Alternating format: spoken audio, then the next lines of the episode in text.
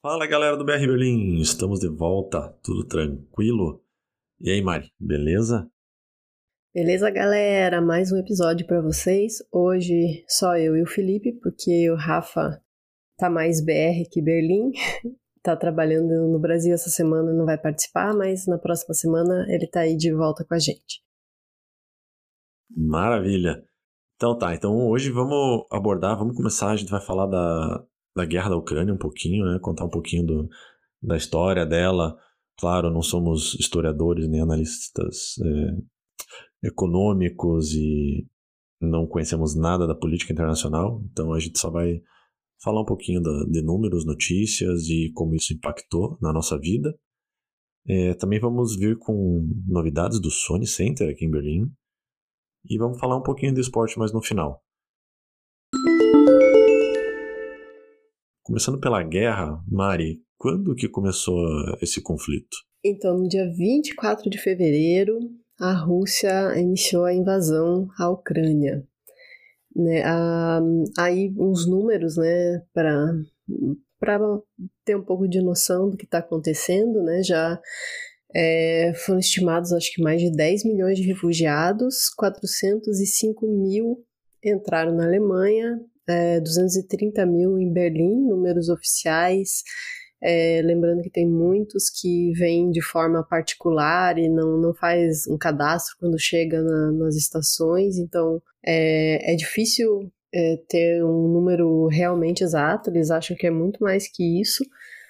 E muita gente também vem ou volta ou vai para outro lugar, então não não dá para ter ideia, assim, os números são bem imprecisos. Bom, o conflito começou, né, porque a Rússia alega que é, existiam grupos nazistas que queriam acab acabar com, os, com o pessoal que fala russo ainda nos, um, nos lugares de fronteira né, da, da Ucrânia com a Rússia. É, a, óbvio, a Ucrânia diz que é mentira, mas é, eles estavam aceitando é, grupos para, paramilitares é, que estavam lá dentro. A Rússia não gostou, a Ucrânia queria entrar na OTAN. É, a Rússia falou: não, se vocês entrarem na OTAN, a gente vai ter que fazer alguma coisa.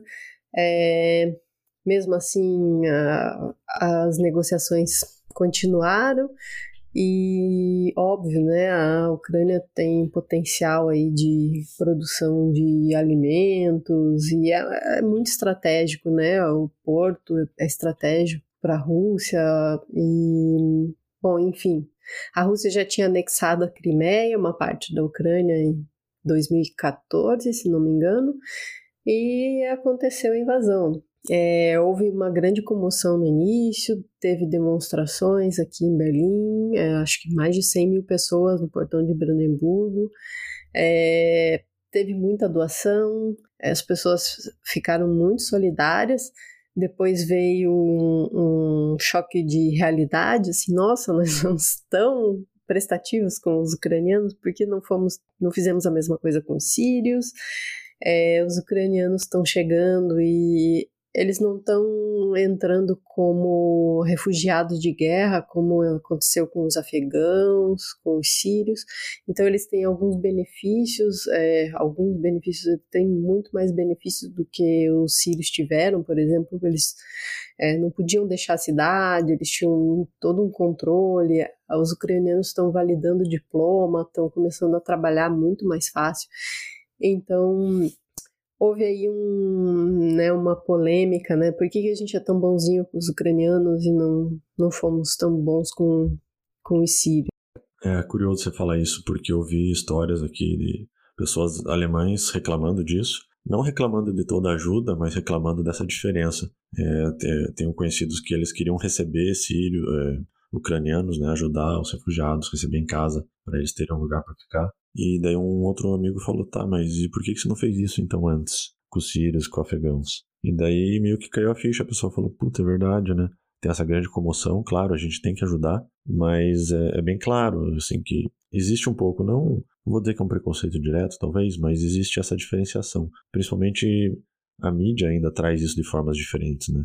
Eu vi uma mulher também falando que, nossa, é um absurdo essa guerra, acontecer isso, é, essas pessoas coitadas, elas não têm onde ficar, isso não pode acontecer, aqui não é a Síria. Então, poxa, é, tá meio que já na cabeça das pessoas.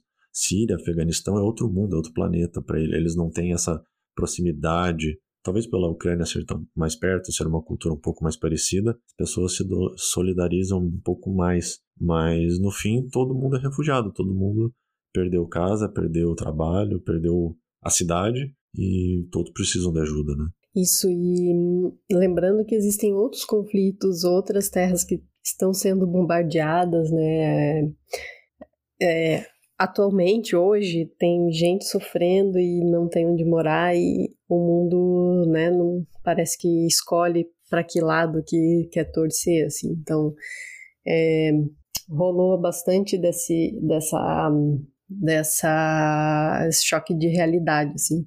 Eu percebi, pelo menos, muita gente pensando, eu acho que talvez seja uma boa oportunidade para repensar, né, como que a gente trata as pessoas e indo um pouquinho para frente agora, né?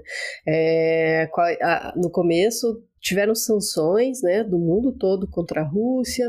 Muita gente estava enviando, está eh, enviando ajuda humanitária, é, alimento, mas também armamento, né, para a Ucrânia. Estados Unidos está mandando bastante. A Alemanha falou, a Alemanha, na verdade, não, não tinha muita coisa para doar.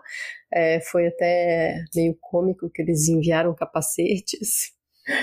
Virou aí até uma questão de piadinhas mas depois foi, foi aprovado aí um pacote de uh, ah, para o Ministério da Defesa de acho que 100 milhões de euros e daí começou a ficar meio uh, um pouco assustador, né? Porque daí a Alemanha começou a enviar ou prometeu que iria enviar armamento pesado, né? Vai enviar tanque de guerra e teoricamente vai se armar também. Então ouve, né, para quem está no Brasil e pergunta ah, como é que tá aí o sentimento, né, de ter uma guerra na Europa e tal, um pouco realmente de medo, porque se a Alemanha está se armando, né, com todo o histórico que tem não deveria estar tá fazendo isso, é, tem um dinheiro para fazer agora e, né, a gente não sabe.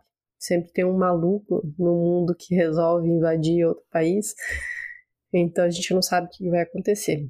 É, outra grande polêmica que está rolando aí, né? É, então, a, a, coalizão que, que venceu, é, que, que hoje governa a Alemanha, né? O Partido Verde, o SPD e o FDP, é, a Annalena Baalbeck, eu esqueci o nome da ministra da das é, Relações Exteriores, ela é do Partido Verde, ela tá super apoiando a Ucrânia e tá muito comovida e é, é na verdade o, o Partido Verde está usando a guerra para tentar usar menos gás e emitir menos é, menos é, poluentes. É. Então também tá uma coisa meio, pô, galera votando no Partido Verde para ajudar o meio ambiente e agora tá apoiando guerra, né? Então, é. Ah, quando se fala em guerra, não tem lado que tá certo, né? Também tá rolando bastante é, fake news. Ninguém sabe direito o que tá acontecendo. Um lado fala que tá ganhando, o outro tá fala que não, que tá tudo certo, era assim mesmo. É, o chanceler alemão Olaf Scholz também foi bastante acusado aí de isentão. Segundo ele, ele é só responsável, né? Ele não, não quer colocar a população de 83 milhões de pessoas né, numa situação de risco de uma terceira guerra mundial. É, o ex-chanceler alemão, é, Gerhard Schröder, ele é amiguinho, sempre foi amiguinho do Putin, e ele é conselheiro da Rosneft, que é a empresa a empresa russa de petróleo. Então, junto aí com as sanções que vieram para a Rússia, o ex-chanceler também acabou sendo afetado pela pelas sanções, perdeu inclusive o seu espaço ali, o seu algumas é, alguns privilégios que ele tinha como ex-chanceler, por exemplo, de ter um escritório, alguns funcionários, É, parece que ele vai perder o escritório aqui. É, ele anunciou que estava abrindo mão do cargo dele lá dentro do dentro da empresa, mas ele está muito, muito envolvido é, com a política, com finanças na Rússia, então está é, tá sendo bastante criticado. E a Rússia tinha, né, esse, existia esse medo, o receio, ou talvez uma expectativa de que a Rússia ia tentar fazer de tudo para vencer a guerra até o dia 9 de maio, porque é a data que eles comemoram o Dia da Vitória, né, que é quando as forças armadas russas é, venceram a Alemanha nazista em 1945. Então tinha isso, o pensamento inicial é, putz, ele vai forçar tudo até essa data para ganhar a guerra e comemorar em dobro, né? É, felizmente ou infelizmente não aconteceu, não sei, quanto antes uma guerra acaba é melhor, mas se ele forçasse talvez fosse pior, né? não, não dá para saber, é só especular. E, mas com tudo isso que você falou, Mari, com tudo que aconteceu até agora, sanções de um lado, o, a moeda da Rússia perdendo valor, depois recuperando em dobro. É, o que, que isso está impactando na vida da pessoa comum, da gente? O que, que isso está tá trazendo aqui de impacto para nós? Uh, acho que a primeira coisa que todo mundo sentiu aí é que some o papel higiênico, né? Dá qualquer desgraça, some o papel higiênico do mercado. Mas dessa vez também a gente sentiu falta de óleo, né? A gente usa bastante óleo de canola, de girassol, eram todos importados da Ucrânia, então desapareceu. É, não só né, porque eles pararam de, de entregar, mas também teve no começo muitas doações né, de alimentos e faz parte da cesta básica, então acabou desaparecendo muito rápido assim no, do supermercado. Agora voltou, mas com preço aí bem mais salgadinho.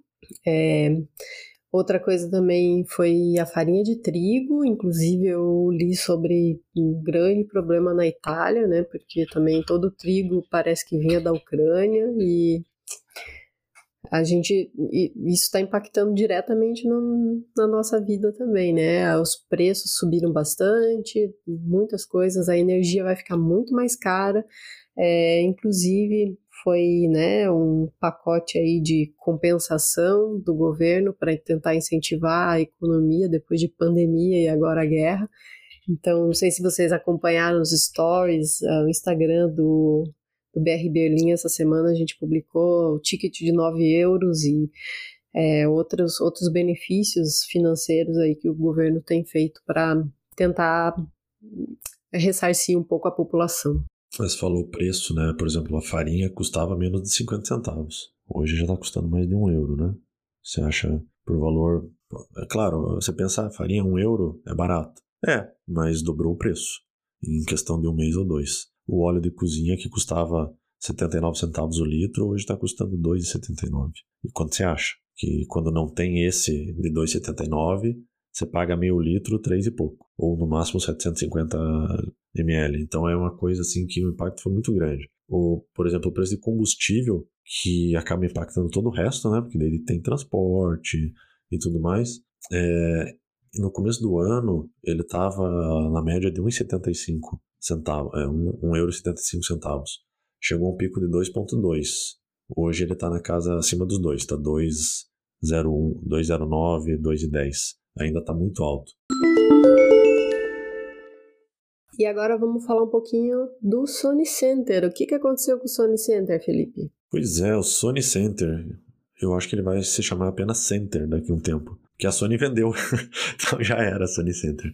É, o Sony Center, para quem não conhece, ele é um complexo que fica na Potsdamer Platz. Potsdamer Platz é uma praça que foi construída logo depois da queda do muro. É um lugar que passava o muro e o governo queria criar um novo centro que fosse entre os dois lados, né, para representar essa união. E o Sony Center ele fica entre alguns prédios e ele tem um toldo de pano, um negócio bem bonito assim que faz uma cobertura legal. Uh, na época de Natal lá fica muito bonito. E ali dentro tem uma loja grande da Sony e tem vários restaurantes, tem uma cervejaria, tinha o cinema que era muito bom, que tinha o IMAX e o cinema normal. Era o, o lugar favorito, principalmente dos estrangeiros, porque era o lugar que mais tinham sessões é, com legendas em inglês. ou, na verdade, com o idioma original do filme, né? não com legendas em inglês. E, porque normalmente aqui ou você acha filme dublado em alemão e algumas sessões você acha ele com áudio original. Então lá era, para mim, era o melhor lugar, era confortável,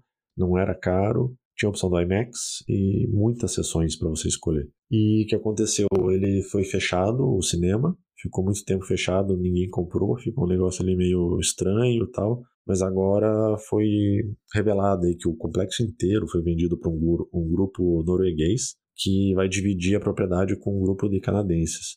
É, o valor de venda dizem que foi entre é, próximo de 670 milhões de euros. E isso ia render mais ou menos 40 milhões de euros para os cofres da prefeitura. Mas, né, um jeitinho existe em todo lugar. Fizeram alguma coisa aí, uma jogada de ações, que esse valor, esse imposto vai deixar de ser recolhido. Isso, na verdade, é, o, o Sony já não, não tinha né, as ações prioritárias ou a majoritárias do complexo já faz algum tempo, já pertencia a esse grupo de canadenses e os noruegueses entraram agora, mas eles estão comprando é, essa a parte majoritária das ações em duas partes, é, dois como se fossem dois grupos e por isso que eles conseguiram fazer essa manobra assim, porque parece que tem uma brecha na lei que se tiver dois acionistas ou, ou, três paga mais ou paga menos imposto, nisso que acabou faltando aí 40 milhões. Mas eles prometeram que vão fazer uma reforma bem grande até 2023, que vai ter bastante restaurante, vai ter cinema de volta, vai ter menos salas de cinema, eles falaram, mas que vai ter boa qualidade, é, e a prefeitura planeja deixar aquela área mais verde e livre de carros ali naquela região. Para quem costumava frequentar, também uma dica aí que já está fechado Starbucks e o restaurante Alex. É isso que eu ia falar. É, para mim, o Alex era um dos melhores lugares é, para ir nesse restaurante lá. É uma rede né, de restaurantes que tem pela cidade. Normalmente lugares turísticos, mas lá ele é pequeno e era um lugar que tinha menos gente, então era mais fácil chegar lá calminho. Apesar de ter mesas fora do restaurante, pelo complexo ter essa cobertura com esse todo, é, é uma sensação de ao ar livre, mas não é tanto. Então ficava legal, não era muito quente, muito é, vento, é, era bem interessante. Pelo menos prometem que vai voltar ao cinema, vai vir mais restaurantes, vamos ver quais e qual a qualidade deles. Mas a gente agora não tem o que fazer, né? Vamos aguardar. Até o ano que vem eles prometem toda essa reforma. E vamos acompanhando aí. E a gente vai atualizando vocês. Isso agora vamos entrar um pouquinho na, área do esporte.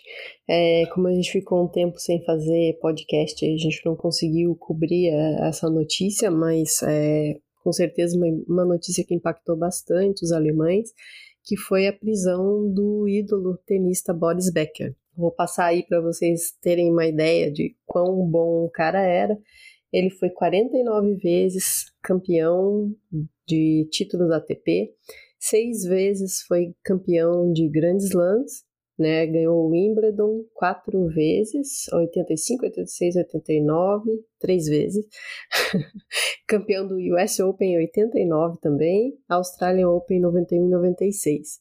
Ele foi o campeão mais novo, mais jovem no Wimbledon, com 17 anos e 280 e 228 dias. Ele ficou como número um do mundo por 12 semanas. Ele foi três vezes é campeão do, do Master final de, da ATP de 88, 92 e 95. Foi campeão duas vezes da Copa Davis, foi campeão das Olimpíadas em 92, é, em duplas com Michael Stitch. É, ele foi quatro vezes o, o esportista do ano alemão ele foi duas vezes é, o esportista da Europa, 86 e 89. Ele entrou para o Hall da Fama do tênis em 2003. É, além de tudo isso, depois que ele se aposentou, ele ainda conseguiu ajudar o Novak Djokovic, né, atual número um do mundo, a ganhar seis títulos de Grand Slam. Então, para ter uma ideia aí do, do, do, da capacidade do rapaz, hoje com 54 anos, ele já tinha sido é, punido por é, sonegação de imposto na Alemanha, é, por dois, ele tinha sido condenado a dois anos também de prisão, mas com regime aberto. Mas dessa vez ele declarou falência no Reino Unido, sendo que ele tinha um tanto de dinheiro em algum paraíso fiscal. Então ele foi novamente condenado à prisão, é, dois anos e seis meses, é, porém com no mínimo 15 anos, no, 15 meses no, regi no regime fechado. Então, os alemães estão sentindo aí bastante, porque ele era realmente um grande ídolo, era um cara é, que estava sempre aparecendo, nunca estava parado. Ele depois que ele é, se aposentou do tênis, ele continuou é, sempre participando, sempre presente em muitas coisas. Começou a jogar poker. Ele é o cara, assim, diferente da, da, da Steph que, né, é super na dela, super discreta, mora nos Estados Unidos, ninguém fala dela, o Becker, ele sempre foi, né, um bad boy aí do esporte e, e sempre teve um apelo midiático, os alemães realmente gostavam muito. Eu vi muita gente é, sentindo muito, assim, é, poxa, né, o nosso ídolo fez isso, espero que ele aprenda. É, e também uma certa comoção, assim, porque ele foi condenado e preso numa das piores é, prisões no Reino Unido, a prisão do horror, inclusive, que eles falavam, e né, perto das condições das prisões na Alemanha, diz que bem ruim, com histórico de violência, de é, saneamento é, problemas de saneamento básico e briga entre os detentos. É, mas uma notícia boa essa semana aí que saiu parece para ele, né, que ele foi transferido, foi para uma prisão um pouco mais é, mais leve, na verdade, parece que tem categorias ABCD, ele estava numa de é, era não segurança máxima, mas era numa categoria D e agora ele está numa B, então que são para delitos mais é, para quem cometeu delitos mais uh, leves, então ele acabou ganhando aí um benefício. É interessante, né? Porque se você for fazer um paralelo, esse cara ganhou tudo, né? É um, talvez o maior esportista alemão. E imagine pegar uma pessoa que é tipo uma mistura do Neymar, o Messi, Cristiano Ronaldo em questão de título e fama. E a gente sabe que os três hoje eles têm rolos com imposto de renda na Espanha, principalmente. Eles sempre dão um jeito de nada acontecer e provavelmente nada vai acontecer com esses caras. E mas a prisão do Boris Becker é como se pegasse esses três e falasse: já era, cara. Você fez besteira, tá preso. Então o impacto aqui para os alemães, principalmente para os amantes do tênis, foi uma surpresa bem grande, mas é legal ver que funciona, que o cara fez besteira, ele foi pego, ele vai pagar, né, já tá pagando, já tá na prisão e e pelo assim, o pouco que eu vi, eu não vi fãs fanáticos dele falando, não, ele é inocente, ele não podia estar preso porque ele é o Becker. Não tem essa. Né? Ele é condenado, ele é culpado, então vai pagar o que tem que pagar. É, ele, inclusive, era o atual comentarista, o principal comentarista né, da Eurosport no, no, no tênis. Tinha até um quadro Matchball Becker. E, né, aí foi, abriu oportunidade para o irmão do, do Sasha Zverev, o Misha, agora é o novo comentarista na Eurosport. Então vamos mudar de assunto, Fê. Você pode falar para a gente sobre o Hertha? É, vamos do caos ao sucesso. O Hertha, então, o Hertha fez uma temporada típica do Hertha na Bundesliga, sempre jogando na parte de baixo da tabela. O Hertha sempre sofre, sempre dá né, uma dor para os torcedores, terminou a última rodada em 16 de 18. Então, na, na Bundesliga, o 18 e o 17 caem para a segunda, e o 16 ele joga um playoff e daí volta contra o terceiro colocado da segunda divisão, para ver quem fica na primeira e quem fica na segunda. Isso normalmente os times da primeira acabam ficando. É, o Union, que é outro time de Berlim, é um caso à parte que ele subiu pelo playoff. Mas o Hertha, ele perdeu o primeiro jogo, fez o jogo de ida aqui em Berlim, Jogou no Estádio Olímpico com a torcida apoiando, perdeu de 1 a 0 para o time de Hamburgo. Isso foi no sábado. E daí na segunda-feira era o jogo de volta em Hamburgo. E já tinha essa expectativa, né? Poxa, o Hertha perdeu em casa, vai jogar com o Hamburgo, a torcida do Hamburgo vai jogar o time para cima, né? Os caras querem subir. Mas não foi o que aconteceu. O Hertha conseguiu se segurar, conseguiu jogar contra a torcida e vencer o jogo por 2 a 0. Então não teve nem prorrogação, não teve pênalti, jogou direto para garantir a vaga. Então é, fez já um gol no começo do jogo, isso já deu um alívio. E depois se manteve e quando teve a chance de fazer o segundo fez. E um abraço para o Hamburgo. Hertha se mantém na primeira, mas vamos ver até quando, né? Porque já sabemos a próxima temporada vai ser a mesma coisa. É, houve uma grande festa no final do jogo dos jogadores, assim, foi bem legal ver que eles estavam realmente empenhados e ficaram bem felizes no, no final. Valeu a pena. Agora um pouquinho da final da Pokal feminina. É, a final da Pokal esse ano vai ser Wolfsburg versus é, Potsdam. Uh, o jogo será em Colônia pela 13 terceira vez consecutiva. Como eles decidem onde vai ser, Fê? Você sabe? Eu não sei. Eu sei que antes de, de Colônia era em Berlim. Berlim teve é, 25 finais consecutivas. Foi o, a cidade que mais teve, né? Colônia agora é a segunda cidade que mais recebeu. Eu não sei se eles estão fazendo um revezamento, tentando trocar, porque a Pocal masculina já é em Berlim, eles querem promover isso de outra forma. Mas é isso, agora em Colônia eu não sei exatamente como foi escolhido. Uh, o Wolfsburg chega à nona final e nos últimos sete anos, toda vez que chegou, venceu. Então, é...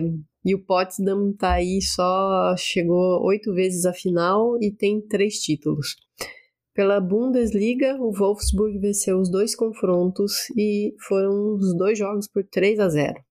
É isso aí, é legal ver que a Federação Alemã promove, está promovendo bastante o campeonato feminino. É isso aí, vamos acompanhar, vamos ver. Sábado o jogo e vamos ver quem ganha. E falando em, em esporte ainda, né, a gente falou o time de Potsdam, que é vizinho aqui de Berlim.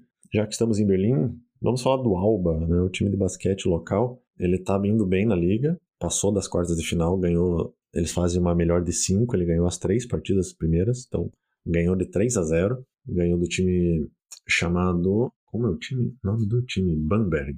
Eu não sei exatamente qual é desse time.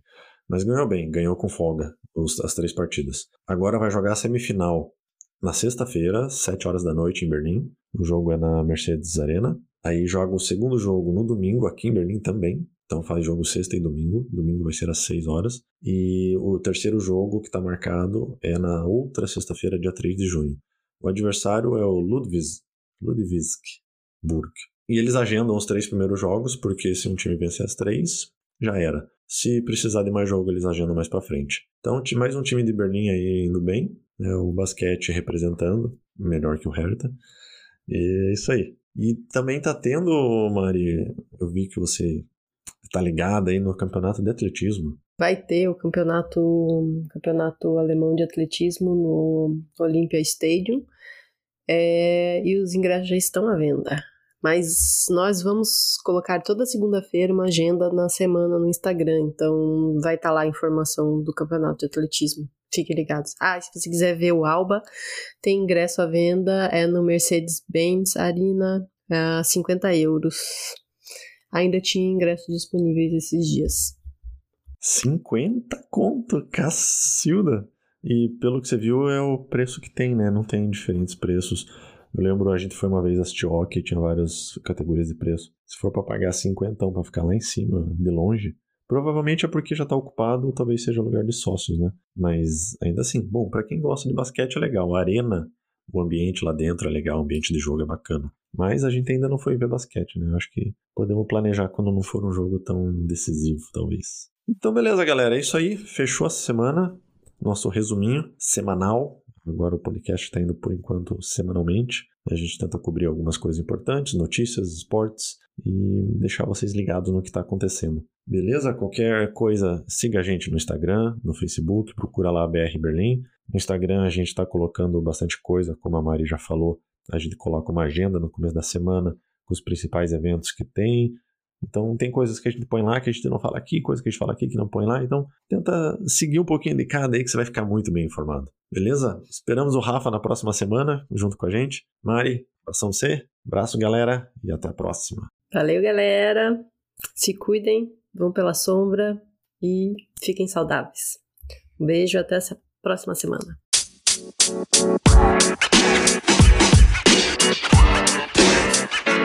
you know, man. You know, man.